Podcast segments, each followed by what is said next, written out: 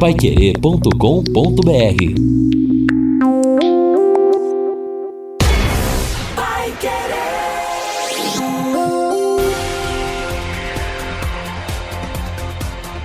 No ar. No ar. Pai Querer Rádio Opinião. Mais uma realização do jornalismo Pai Querer.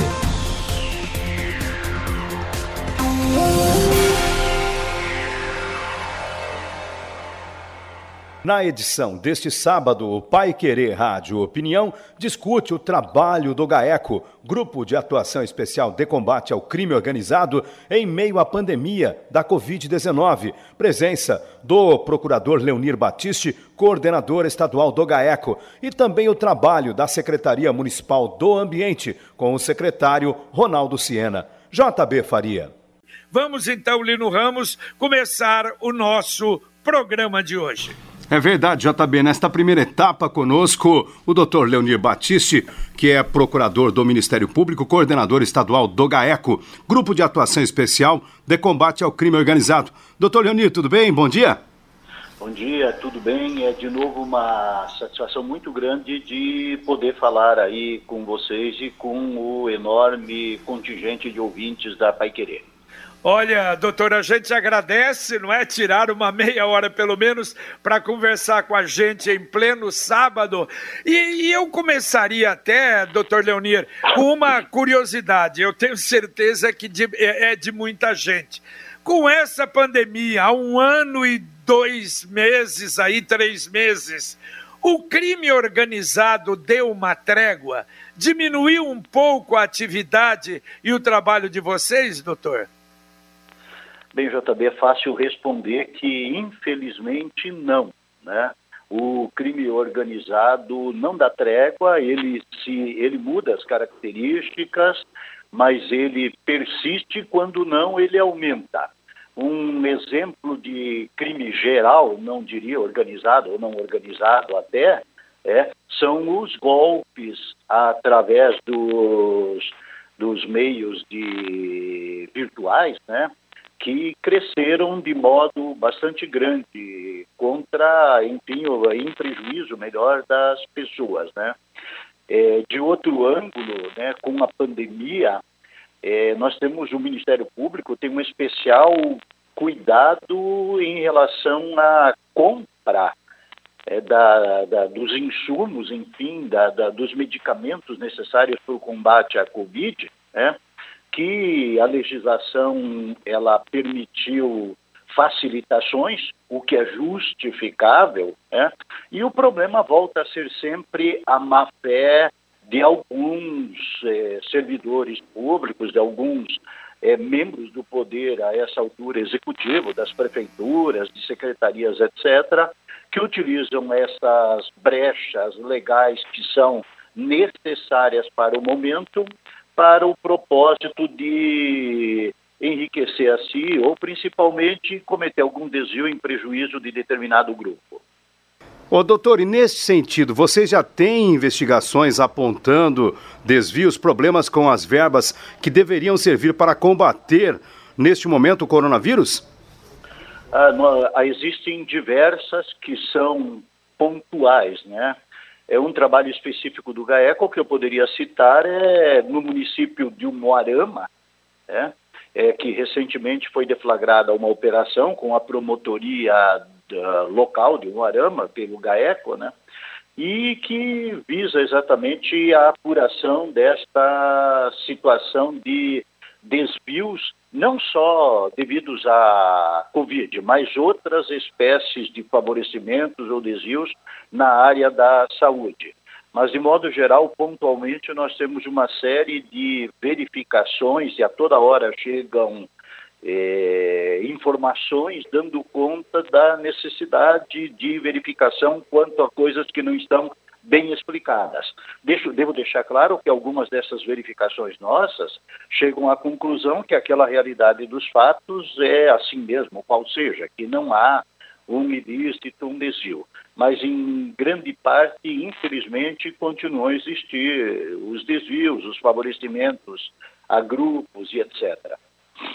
A gente poderia dizer, doutor, que mudou o foco, ou melhor, aumentou o foco com a criatividade, né? Onde tem dinheiro, claro, há o aproveitamento e principalmente do desespero da população de uma forma geral em razão do problema da pandemia, não é?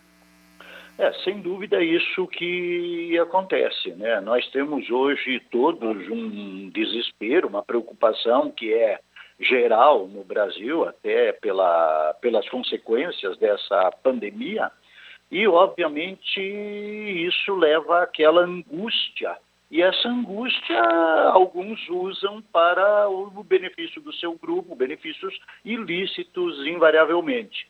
Né? É a situação, infelizmente, que a gente vive no país de modo geral. Doutor, e quanto às quadrilhas, elas continuam atuando também no interior dos presídios? Foi um trabalho muito intenso que vocês realizaram junto à Polícia Civil. Isto diminuiu ou é um problema insolúvel? Bem, eu, insolúvel eu não diria que é. Ele é muito difícil de enfrentar. Eu creio que com essa união de esforços que estamos fazendo, juntamente com a Polícia Civil, a Polícia Militar principalmente, né, é, e o Ministério Público aí nesses grupos, nós estamos conseguindo avançar. Mas, de qualquer sorte, o que se sabe é o seguinte: dentro dos presídios continuam pessoas que é, pertencem a facções e determinam, enfim, ordens desde matar outros desafetos ou concorrentes. Isso está principalmente é, no, na, no tráfico né, de drogas. E também existem, por parte das facções ali, uma, uma, um contínuo, uma contínua atração de presos do sistema. Então, nós voltamos de novo àquela questão. O, a primeira é que nós precisamos mudar as condições carcerárias. De alguma forma, a, o, o sentimento que temos é que estamos devagar deixando de piorar, vamos falar assim, né, dentro do sistema.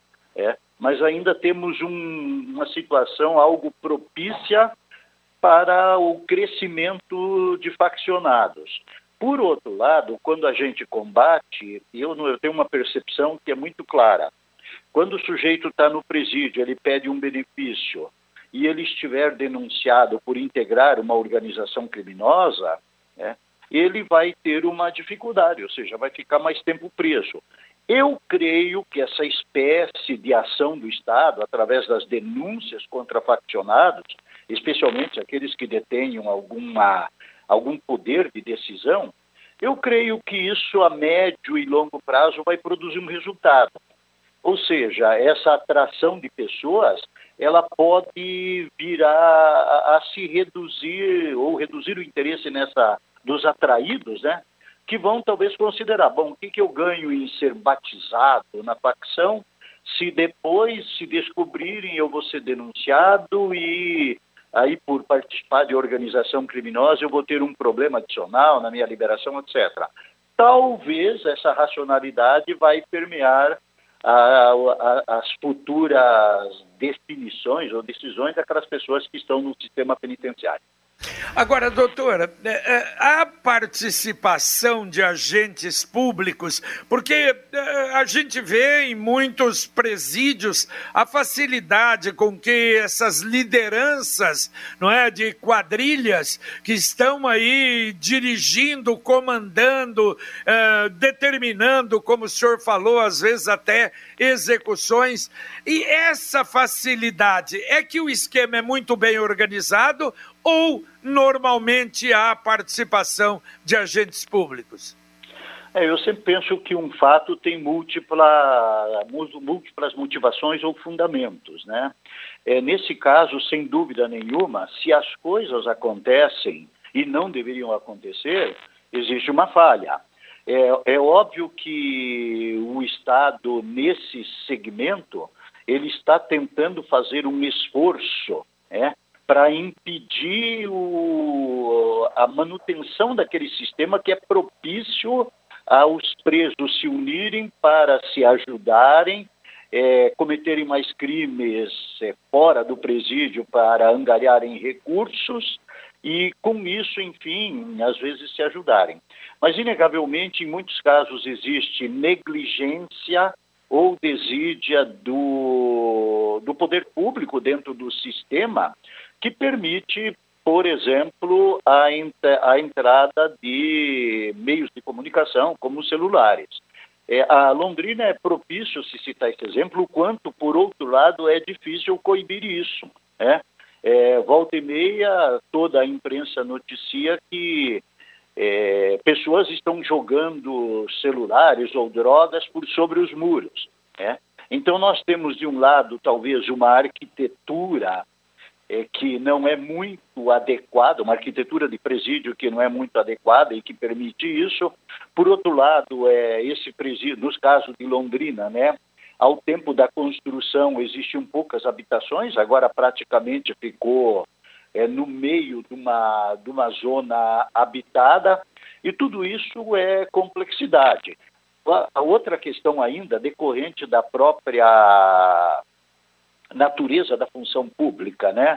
Tem agentes que, e policiais, assim como tem outras categorias, né, que não têm exatamente a vocação e que não levam totalmente a sério. E nisso entra a tal desídia, né, a, o pouco caso, né, eu faço a minha se eu puder, caso contrário eu não me sinto responsável pelo resultado final, né. E então nós temos todo esse caldo aí que é meio persistente no sistema. A resposta, portanto, é que é fácil o discurso de atração de faccionados por enquanto. Por aquilo que eu respondi anteriormente, eu penso que a gente pode talvez, talvez, fazer uma inflexão para voltar ao sentido contrário. E, de outro ângulo, nós temos uma desatenção alien, a, a, a, aliada às dificuldades óbvias desse serviço, né, que favorecem ou facilitam a ação desses grupos a partir dos presídios, sem falar aqueles que estão na rua, né. O tal bloqueador de celular não deu certo? O bloqueador é, é, uma, é, é sempre as, as, soluções tecnológicas, elas sempre são complicadas. O principal problema é comprá-los. No Brasil foram comprados em alguns casos. Eu não estou a par pontualmente, né? Mas é, no geral, em reuniões, o que eu vejo relato é da dificuldade de conseguir é, bloquear totalmente um sinal, porque isso afeta outras pessoas. Como eu disse, essa conurbação, né, pessoa, a cidade a, muito próxima ali, que acaba sofrendo consequência, e daí reclamam com as companhias, e enfim, aquelas questões todas, né? E é isso que acontece. É, os bloqueadores são uma solução, mas não deram total resultado até o momento naqueles casos que conseguimos comprar. É, e tem ainda dentro desse assunto, doutor, é, é, o problema do poder de fogo que essas lideranças não é, é, do crime organizado têm. Quer dizer, poder de fogo em termos de dinheiro. Não é? Aliás, o próprio doutor Elvis Seco dizia que a única, único caminho para diminuir isso no Brasil era tirar realmente essa, essa condição né, de, de, de, milionários que são esses líderes de quadrilha, e isso é muito difícil, né? É muito difícil. Tem sido uma política de toda a segurança pública. Nós do GAECO, especialmente, repetimos muito quando existem essas medidas de prisão que envolvem associação para o tráfico. Eu tenho insistido muito no mapeamento do patrimônio. Né? Mapear patrimônio não é coisa às vezes tão fácil, porque estão em nome de terceiro, etc, etc. É, por outro lado, o traficante com que nós do Estado trabalhamos tende a ser o traficante local, é? às vezes regional. Então ele também não é aquela grandeza, não é um Pablo Escobar, digamos, né? E nesse particular, então, também muitas vezes o patrimônio é tão difícil de chegar a ele, que vai se ver lá é, do fulano de tal a família, o que existe é uma casa, às vezes tem isso, às vezes é posse, às vezes não tem nome dele, é, carros, às vezes, usados no tráfico hoje são é, invariavelmente adquiridos, adquiridos não, eles são é, é, financiados, alienados, né? ou, quando não, até emprestados, né? locados. Então, o, o tráfico vai, nesse caso, eu estou falando especificamente dos grupos que atuam no tráfico, né? que é o grande, me parece ser o grande, é, o, o, grande, o, o grande esquema finance que produz dinheiro, tráfico de armas, de drogas e etc. É? E, enfim, daí entram as questões das fronteiras, que não vem ao caso abordar aqui, né? O Paraná tem uma dificuldade intrínseca né, nas suas fronteiras, como tem Mato Grosso do Sul. É, enfim, nós sofremos também com isso, porque por mais operação que se faça, as operações produzem efeito naquele período. Né? É como se fosse um, desculpe, né, um período de férias do pessoal, é, e depois retomam com intensidade. Então, a questão é essa: fechar fronteira não é tão fácil, porque ela nas fronteiras existe uma uma interação entre as populações dos vários países, as populações honestas que vivem lá de negócios, vendem aqui, compram lá, essa coisa toda. Uhum. É, se o Brasil quisesse, eu tenho convicção absoluta que as nossas forças armadas conseguiriam fechar. Só que isso é uma situação de guerra e creio que ninguém vai fazer porque asfixia economicamente os locais. É, essa é a questão. Então é muito difícil mesmo. Ô, doutor, tem um debate na Câmara dos Deputados, aliás, os deputados se engalfinharam nesta semana é, em razão da possibilidade ou não de se liberar a maconha para fins medicinais. O senhor tem uma opinião formada sobre isso? Olha, eu tenho e em relação à maconha para fins medicinais, que na verdade não é a maconha, é o tal do princípio ativo, canabidiol, alguma coisa assim, né? Exato. Eu, eu, naturalmente, estou de acordo com essa liberação. Entre outras razões, porque pelo que eu tenho lido, e eu sou leigo, hein? É que hoje em dia todo mundo dá palpite em tudo, né? Mas essa é uma posição pessoal, né? E eu creio, pelo que eu li, né, que isso não apresenta uma possibilidade de utilização é, como a maconha que as pessoas habitualmente usam, né? Então, por tal razão, me baseando nisso, é, eu sou favorável. É, de forma geral, ou de forma, eu sou contra todas as drogas. Eu acho que drogas realmente elas alienam a pessoa. É? Aí vem aquela discussão, ah, mas é, tem drogas é, livres, como o próprio cigarro, que seria droga, a bebida, né?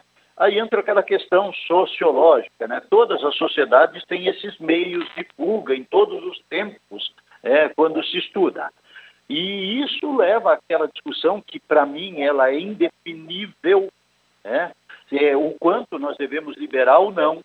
É? O que se diz é o seguinte: ah, veja, essa, nós desmantelaríamos essas facções se nós o liberássemos, né?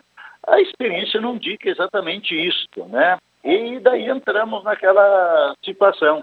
Voltamos ao básico, né? Educar as pessoas para que não usem é? Segundo lugar, talvez se permita em determinado momento um uso regrado, é? e em terceiro momento, realmente, a proibição para não acabar com a sociedade. Por que, que se pune as drogas, como se sabe? É porque ela tende a acabar com a sociedade, com o. Como é que eu diria? É aquela. a, a, a espiritualidade inerente ao fato de sermos humanos e estarmos numa sociedade. É, é isso a questão. Perfeito. Bom, uh, doutor Leonir, aliás, essa foi uma pergunta até direta que uma pessoa de São Paulo, de Curitiba, perdão, que nos acompanha, eu disse, não, farei a pergunta sem dúvida. Nós vamos ter eleição o ano que vem. E em Curitiba diz que corre o fato aí que volta, retorna, vai ser candidato Beto Richa, a Fernanda Richa, e parece que outros aí também que estariam com problemas na justiça. Especificamente a situação do ex-governador. Como é que está, o doutor Leonir? Bem, a questão é a seguinte: o ex-governador está denunciado na quadro negro, e pelo GAECO até, em três ou quatro denúncias. O, a questão destas denúncias aí é que elas estão paradas no Tribunal de Justiça porque um HC determinou que se sustasse a, a, tramitação do processo até que o superior, o superior Tribunal de Justiça, lá em Brasília, se manifestasse. É. A Rádio Patrulha ela está suspensa por uma decisão liminar do ministro Gilmar Mendes, é, desde 2000, agosto de 19, antes de agosto de 19, nas vésperas, em agosto de 19, Estavam previstas audiências, o ministro deu um despacho determinando a suspensão e até o momento está para o Supremo decidir isso, se ela prossegue ou não. Em resumo, então, né, o, o, o ex-governador Beto Richa, ele está denunciado, mas não tem trânsito em julgado, não tem condenação sequer né, contra o mesmo em face destas questões que, desculpe, né, eu sempre critico enquanto pessoa que me dedico ao estudo nesse caso, porque é um sistema inoperante e ineficiente, infelizmente.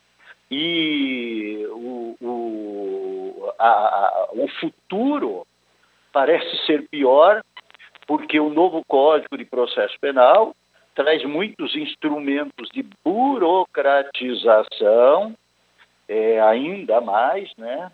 E, por outro lado, também chega até ao extremo de ressuscitar uma espécie de proibição ao Ministério Público de investigar, na prática, né? tornando isso somente subsidiário quando a polícia não agisse. Né? E isso, obviamente, por exemplo, nós vamos desmontar, eu imagino que vamos desmontar o GAECO, né? De novo a lei da mordaça?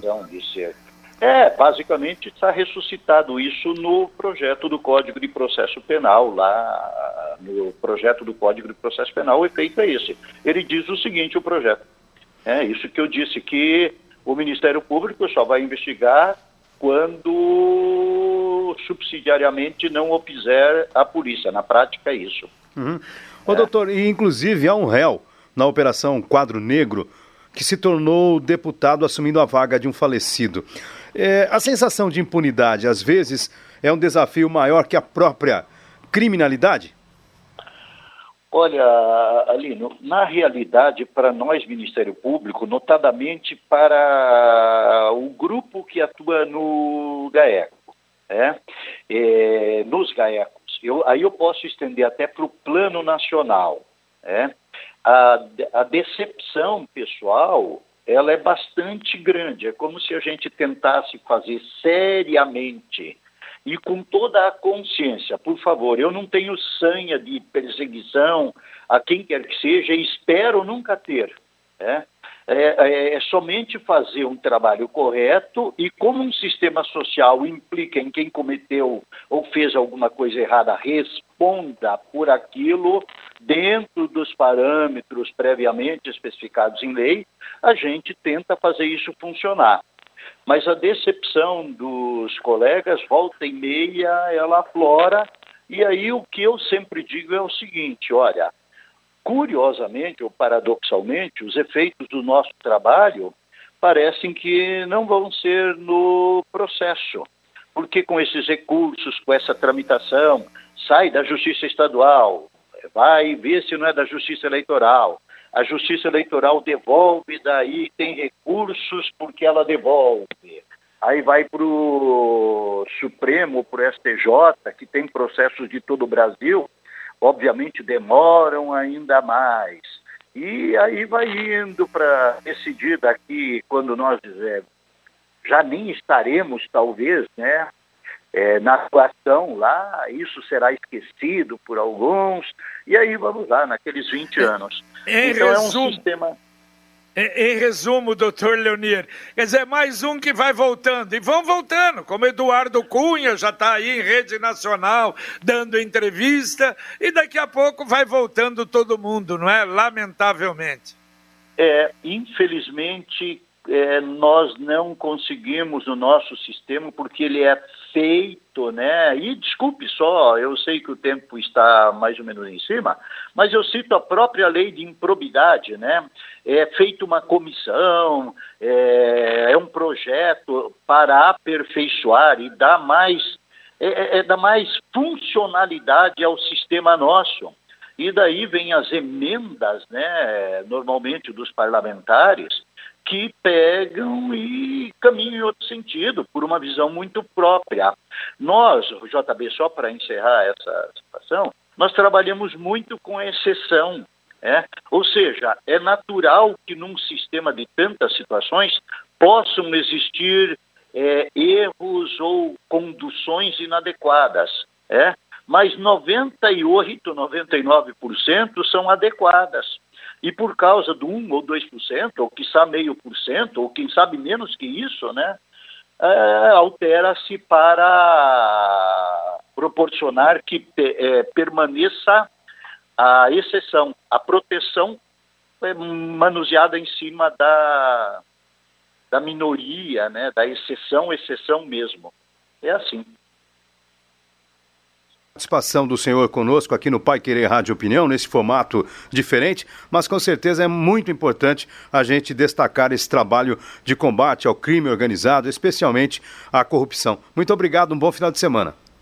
Eu agradeço a vocês e tenham igualmente um bom final de semana com saúde a todos. Obrigado. Um abraço. Valeu, valeu. Valeu, muito obrigado, doutor Leonir. Sempre é um prazer conversar com o doutor Leonir Batiste. E olha só, olha, a prefeitura está informando, olha, nós tivemos alguns atendimentos em virtude das chuvas Sim. nessa madrugada em Londrina. Queda de árvores, principalmente queda de árvores. E também em alguns lugares queda de energia. Por isso, alguns problemas foram relatados hoje no nosso Jornal da Manhã.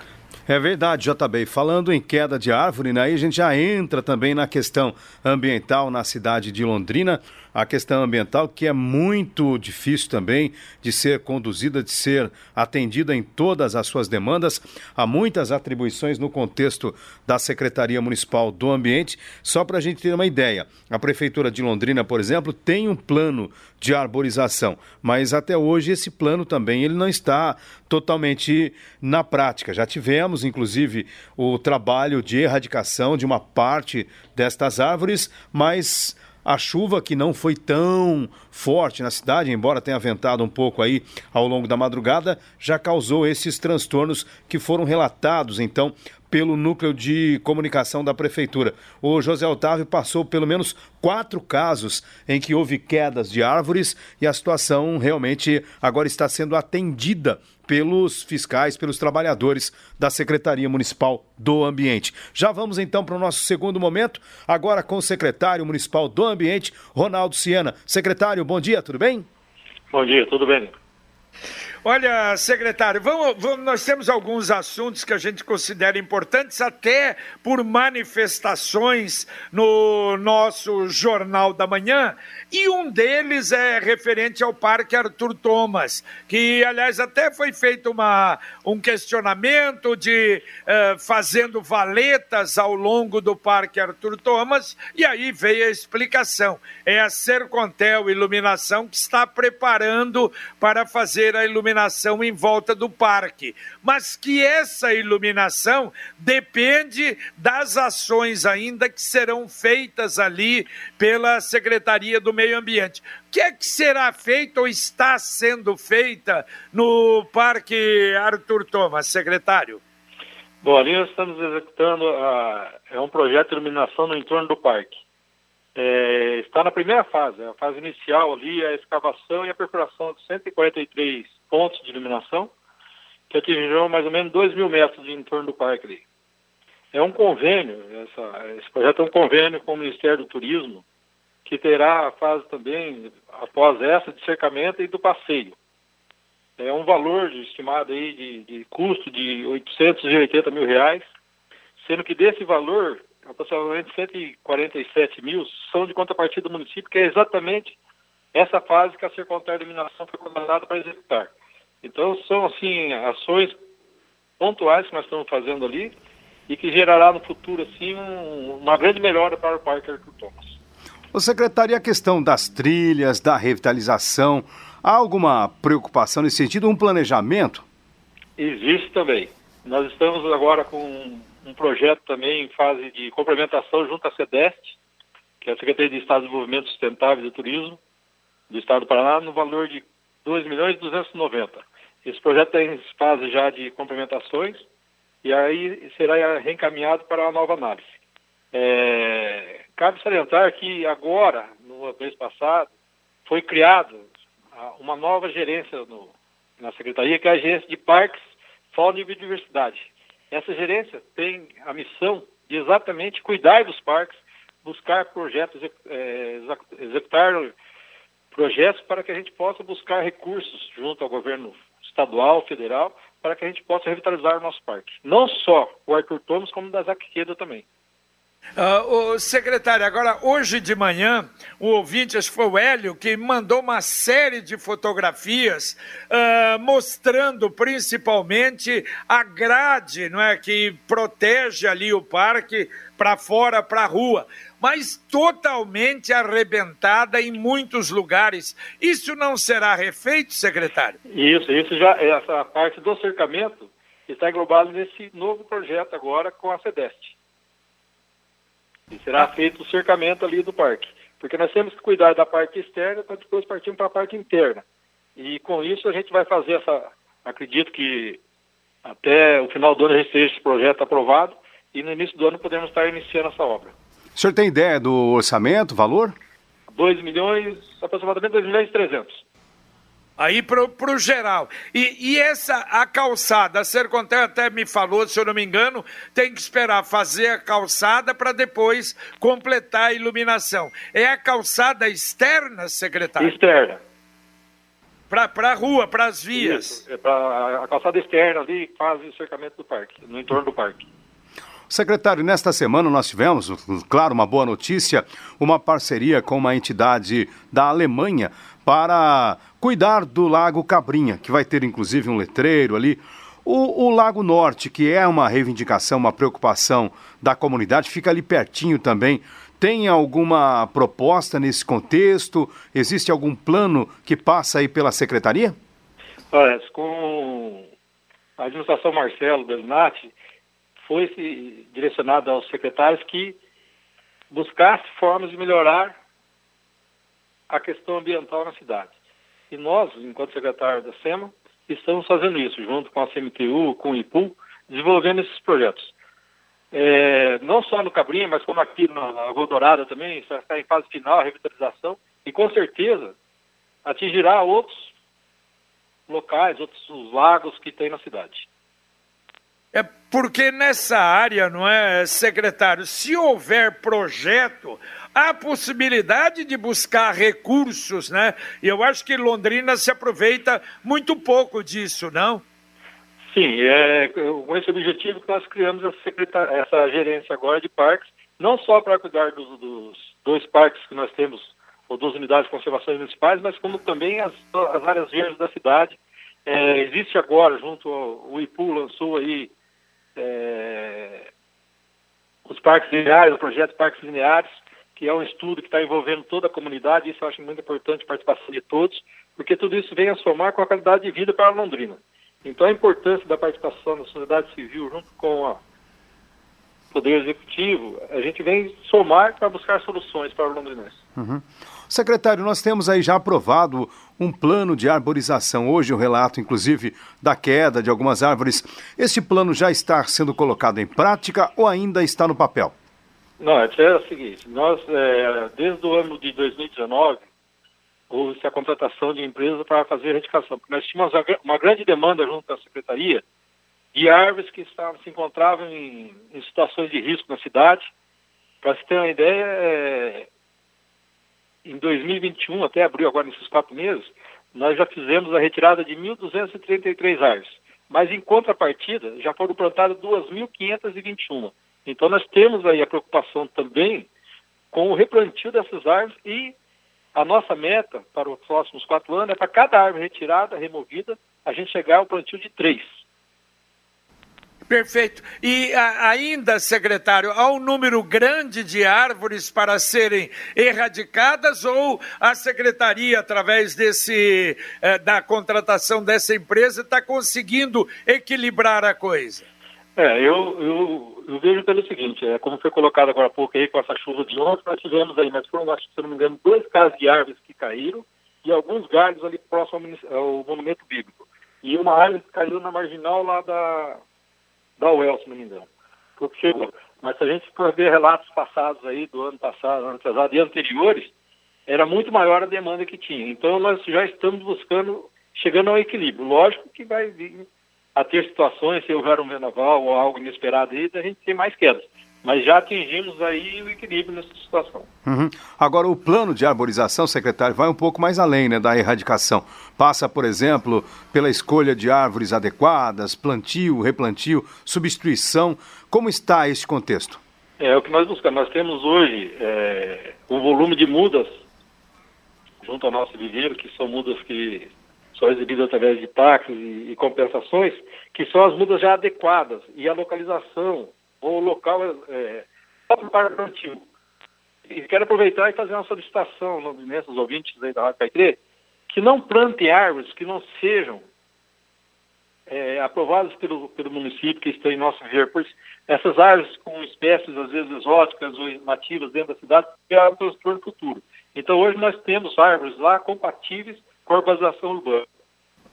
É, agora, há um detalhe, né? O senhor falou é, que, bom, se vier um novo vendaval aí, pode haver é, outra queda de árvores. Agora, é, é, necessariamente, obrigatoriamente, não são árvores condenadas. Porque o que a gente vê, por exemplo, Maringá, que é uma cidade muito mais arborizada, e também com árvores grandes, qualquer vendaval é um problema sério. Eu acho que isso nós temos ainda, e aí não vamos erradicar grandes árvores na cidade, mas que não são árvores condenadas, não é, secretário? Não, com certeza. Toda erradicação ela passa por uma análise técnica. Vai o técnico para vistoriar as condições dessa árvore. Não são, nós não estamos retirando árvores assim a, a revelia. Toda árvore é através de um laudo técnico. Se ela não estiver se necessária a erradicação, ela não será. Às vezes uma simples poda resolve o problema e a árvore continua ali. Uhum. O secretário, uma questão que incomoda muita gente da comunidade, porque a SEMA é, vem retirando árvores frutíferas, muitas vezes plantadas pela própria comunidade, às vezes árvore que nem está incomodando, atrapalhando alguma coisa. Olha, depende muito da localização dessas árvores, porque a árvore frutífera, se ela estiver próxima à calçada, pode cair fruto em cima de veículos, dependendo do porte desses. É, como tínhamos algumas árvores aqui na região da Vila Brasil, as jaqueiras, é, no passado teve muitas aqui e gerou muito transtorno. Agora na existe Valdemar... pequeno porte na... que a gente, dependendo do local, são retiradas, dependendo ou não. Na Valdemar Sprangera, que acho que era o Jabuticabeira, se eu não me engano, na, o pessoal né? reclamou né? muito. As ameixeiras que tinham ali, né? Isso. É.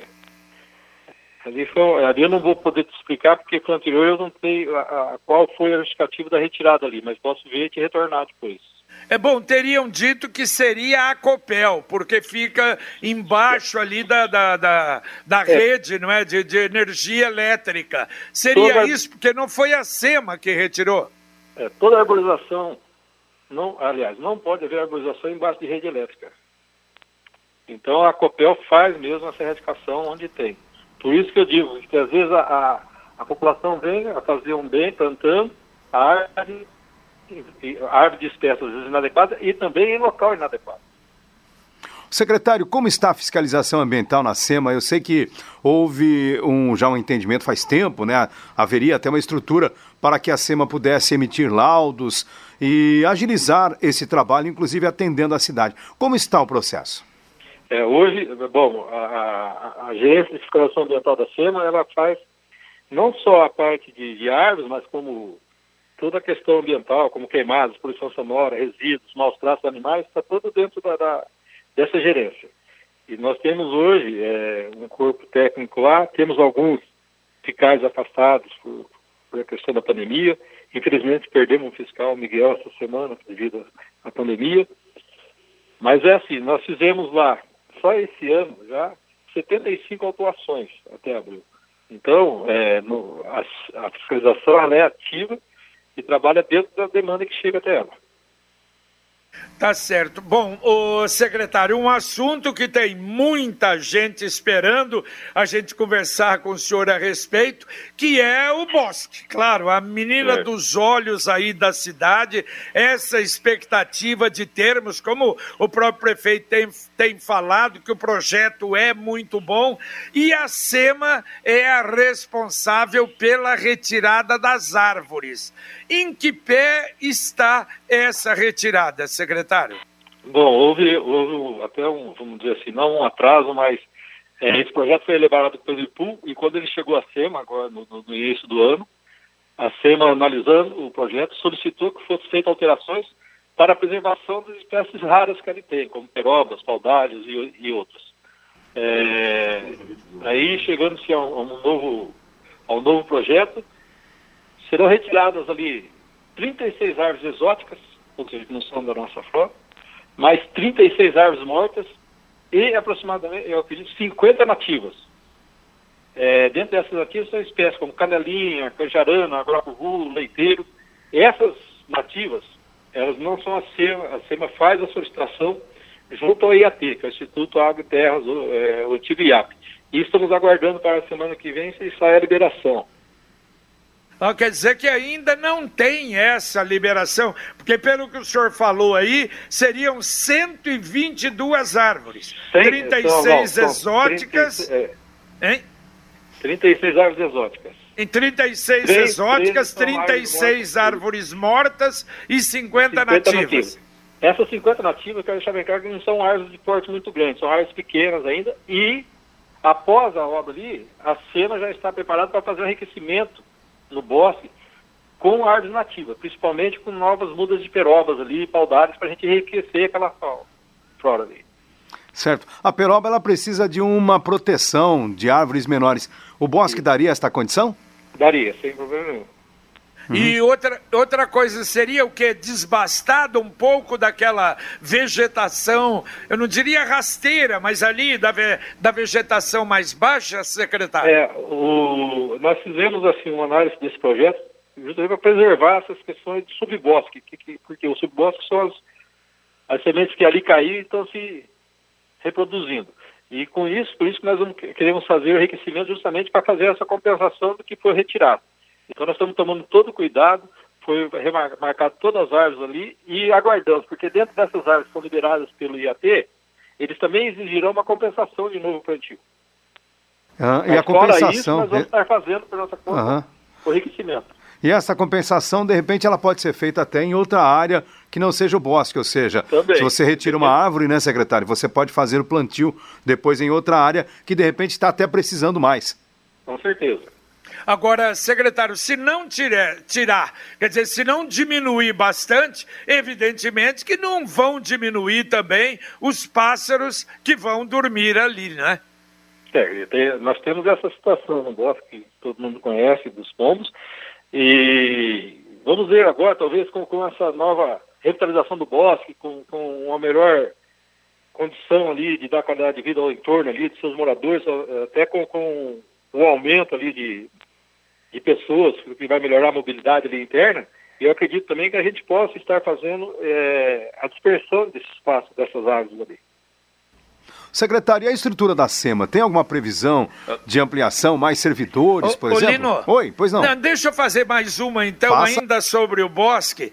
A, a iluminação, secretário. O, a SEMA acha que a colocação dessas luminárias, como está no projeto, mais fortes, mais altas, isso também vai ajudar a diminuir um pouco o número de pombas ali?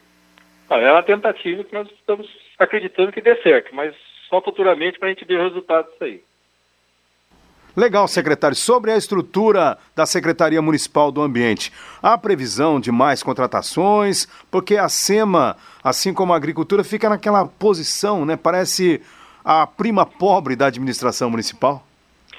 É, nós somos, é, eu sempre falo, agricultura, SEMA, obras, são secretarias executoras. E elas sempre estão assim, fora da, da, da, trabalham fora da, do âmbito ali do prédio executivo. E nós temos dificuldades pelas demandas. Cada secretaria, com, a sua, com as suas atribuições, tem as suas dificuldades. E a gente sempre busca trabalhar junto às secretarias, em parcerias, para a gente poder dar um melhor atendimento. Mas, sim, a gente espera que, após passar essa pandemia, e puder o Poder Executivo Municipal aí fazer contratações de novos servidores, que venha, assim, a Secretaria, não só a SEMA, mas como as outras, também necessitam de melhor no quadro, porque nós temos aí pessoal aposentando todo ano. Então necessita da reposição. Eh, secretário, e com referência ao volume de dinheiro existente atualmente no Fundo Municipal do Ambiente, isso dá uma sustentação? Olha, o, o Conselho, no caso, o Conselho Municipal Ambiente, ele tem um recurso lá hoje de 6 milhões, mais de 6 milhões aproximadamente, que nós é, estamos aí tivemos uma reunião essa semana com, com o IPU e o próprio presidente do conselho, para a gente alinhar, porque se todo recurso ali tem que ser é, liberado em cima de aprovação de projetos. Então nós estamos buscando agora, com, com a gerência do parque, é, elaborar projetos até em conjunto já com o Conselho para facilitar a liberação desses recursos para a gente estar melhorando as questões ambientais do município. Uhum. Secretário, Quanto à diretoria de bem-estar animal, a gente sabe que é uma diretoria criada já há um tempinho, né? Atua bastante em épocas de festas por causa dos fogos é, que fazem muito barulho. Isso incomoda muito, dá realmente muito prejuízo ah, na saúde dos animais, assim como também para pessoas autistas e pessoas que estão doentes, evidentemente e sem contar a irritação né, que causa. Mas a estrutura, a gente sabe que chegam muitas demandas e há reclamações que muitas vezes a diretoria dá um aconselhamento, mas não consegue atender. Quando se cria uma demanda, não é preciso ter também a estrutura para dar esse atendimento adequado? A, diretoria de bem-estar foi criada em, em julho de 2019 é, Para você ter uma ideia, até agora já foram recebidas acho, em torno de mais de 2.800 denúncias. Dessas aí, mais de 1.800 já foram atendidas. Tem, acho que, aproximadamente 600 denúncias que estão em fase de atendimento e ainda 500, quase 600 também, é, minto, 400, 450 aí, aguardando a primeira fiscalização. Por quê? Porque, é, é, como eu disse, a Secretaria tem dois anos de criação, a diretoria tem dois anos de criação. E agora, só, mês passado, nós recebemos um veterinário, porque no quadro não tinha ainda um veterinário, e também veio um, um, um fiscal para ficar fixo na própria diretoria. Com isso, a gente acredita que vai melhorar muito a questão do, do bem-estar animal. Secretário, voltando ainda a um assunto, nós falamos sobre a retirada, né, a erradicação de árvores condenadas em Londrina e que está indo bem, numa velocidade boa. Mas, paralelamente a isso, havia um contrato com a empresa para a retirada dos tocos que ficam. Esse contrato permanece e está acompanhando o mesmo ritmo? Permanece. É, temos um contrato de estocas que estão também sendo feitos, acompanhando, lógico que não na mesma velocidade que a gente quer que, que aconteça, que nós tivemos também aí, por da questão da pandemia, contenção de recursos, mas estão sendo feitos. Só que a gente prioriza, no caso da destoca, é, aquela, a, aqueles passeios onde tem a maior movimentação de pedestres e em situações mais críticas. Mas estamos sim fazendo a destoca. E para cada destoca também tem o plantio de uma árvore. Para cada toco retirado da cidade, porque não são só agora esses tocos, são tocos mais antigos também, Onde tira o topo se planta uma árvore. Uhum. No mesmo lugar? No mesmo lugar. Secretário, só quero voltar um pouquinho à questão dos recursos do Fundo Municipal do Ambiente, porque nós tivemos até um pouco de interferência na fala do senhor, é, sobre, é, são 6 milhões de reais que atualmente existem e já existem então projetos que podem ser utilizados com a autorização do Conselho Municipal do Ambiente? É esse que nós estamos é, elaborando agora. Com a gerência do parque está sendo feito uma, um, um relatório de todo o que necessita dentro do parque, fora do parque também, para a gente apresentar ao Conselho para eles aprovarem o uso do recurso. Agora, já existe algum projeto maior ou mais específico, assim, de importância para a cidade sendo feito, secretário? É, nós temos ali, é, de, bom, vou falar dentro do parque primeiro, que nós temos desassoramento do próprio lago ali do parque. É, depois da chuva de 2016, nós conseguimos no ano passado recuperar três pontes ali, final do ano de 2019, 2020, três pontes dissipadores que foram destruídos pela chuva também já recuperamos.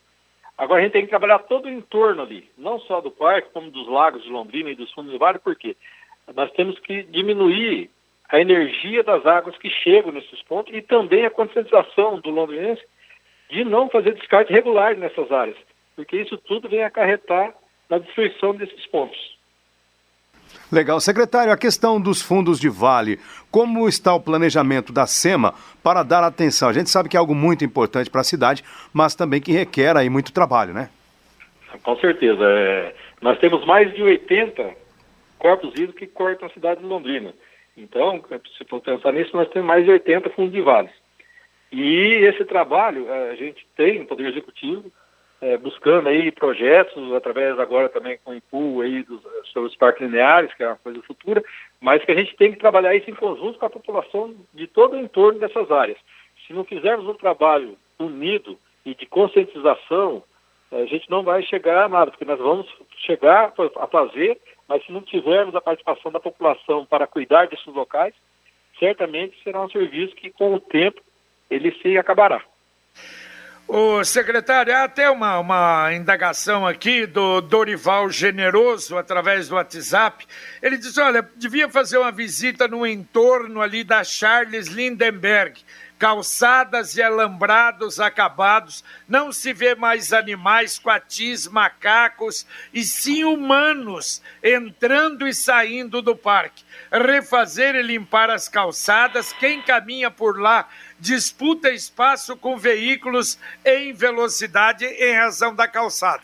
É isso que será feito agora, mas ainda tem que esperar alguma coisa, secretário? É, isso tudo é, é, a gente pretende fazer. Vai ser por etapas e por fases. E agora nós fizemos um, um, tivemos um contato muito bom com o tiro de guerra e eles estavam fazendo algumas inserções dentro do parque ali, com, com a atividade deles, mas também com o objetivo da gente fiscalizar as trilhas, até por, por ver se não encontra armadilhas, como já foi encontrado no passado dentro do parque, para inibir essa, essas atividades ali e também por segurança no seu entorno, porque a partir do momento que nós tivermos isso ali, se for pego alguém ali dentro do parque com alguma atividade ilícita, ele será responsabilizado. Então a gente Quer busca dizer... isso. Agora no entorno, ali toda, a gente tem que trabalhar todo o entorno, né? com calçadas, com desobstrução de galerias. Isso tudo afeta diretamente aos corpos hídricos da cidade. Agora, agora, secretário, por exemplo, esses buracos, eu vi as fotos, não dá para arrumar aquilo ali, ou mesmo provisoriamente, para evitar isso? E agora que a gente está vendo, as pessoas entram lá para pegar, às vezes, alguns animais ali dentro. Isso não daria para fechar, pelo menos provisoriamente, até fazer o, o, o definitivo, secretário? Lina, que tem é que às vezes eu não sei as fotos que eu recebi, mas nós temos uma grande parte ali bem danificada de área do, do, do, do, fechamento ali. E a gente faz alguma recuperação, mas infelizmente nós não temos condições de fazer ela total. Então a gente depende agora desses projetos para executar o fechamento, um gradil novo ali, para estar tá inibindo. Eu, só preciso, eu quero aproveitar a audiência da, da Pai Querer e só fazer uma, uma colocação, um, um, um aviso até. Hoje nós estamos fazendo um drive-thru no, ali no, no, no, estacionamento da, da SEMA, no Parque Arthur Thomas, para recebimento de eletroeletrônicos, é, iniciou às 9 horas e vai até às, às 16 horas. Então, você que estiver ouvindo e tem algum eletroeletrônico ou tem algum. É, chapas de raio-x, óleo de cozinha utilizada, pode estar se dirigindo até lá para fazer a entrega. Legal. Secretário, muito obrigado pela participação do senhor aqui conosco. Obrigado pelas informações e um bom final de semana. Obrigado, Edson. Eu que agradeço aí. Estamos sempre aí para estar debater as condições e as necessidades da área, da área ambiental em Londrina. Legal. Ronaldo Siena, secretário municipal do Ambiente. É, perfeito. Bom, uh, um detalhe, hein, Lino? Esse com referência, por exemplo, a esses buracos lá, eu não sabia que a coisa estava nesse nível. Quer uh -huh. dizer, as pessoas entram ali... Infelizmente. Uh, pois é, para pegar animal, para depredar, para colocar armadilha... Olha, e não é tão difícil fechar aquilo, até com arame farpado, sei lá, entendeu? Arrumar uma forma para não é. permitir isso, porque é lamentável, né? Eu vi as fotos é, hoje, olha, vou te contar. É complicado, viu? Infelizmente, é, era para ser uma área, né? E é para ser uma área, precisa ser uma área valorizada por todos, porque ajuda a melhorar o ar, a, a, a qualidade de vida né, da, da, população, especialmente aquela que reside ali perto. Só que nem todo mundo pensa assim. Os animais, que já são poucos, são caçados. E olha, essas pessoas que gostam de caçar, passarinho principalmente, é o maior problema aqui na região é um problema muito sério e esse povo não respeita ninguém. Não respeita sítio, fazenda, parque estadual. Ah, no parque aqui estadual da Mata dos Godói, recentemente nós tivemos as informações da ONG Mai sobre uma série de armadilhas para caçar animais. Então veja a gravidade desta situação. Olha, e essa é a diferença que nós temos,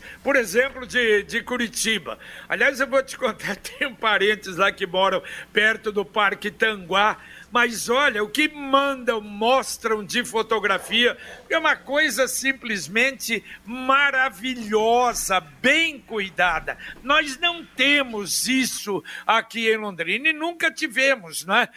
De, de um cuidado extremo, por exemplo, com essas riquezas que a natureza nos deu. A natureza presenteou graciosamente, gratuitamente, e nós não agradecemos e não mantemos, né? É, essa é a grande grande questão, JB, a ser superada, né? Porque a gente precisa agradecer, preservar e ajudar. E olha só, você falou do, de Curitiba, esses dias eu vi, inclusive, uma foto, né, uma matéria no Bem Paraná, é, coincidentemente, é, uma família de capivaras atravessando a rua e todo o trânsito parou ali para que os animais pudessem atravessar em segurança. Ninguém buzinou, ninguém xingou, ninguém atropelou, porque aí vem de uma questão cultural, você ter este respeito, saber que você pode conviver com a natureza, numa harmonia, o que é muito importante. Muito bem. Valeu, Lino Ramos. Um abraço. Valeu, JB. Boa, um bom final de semana. Um abraço. Você acompanhou a Pai Querer Rádio Opinião Especial deste sábado,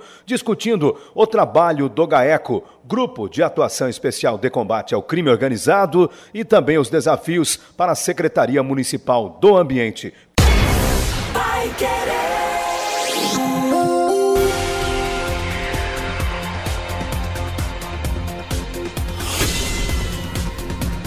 Pai Querer Rádio Opinião. Mais uma realização do jornalismo Pai Querer.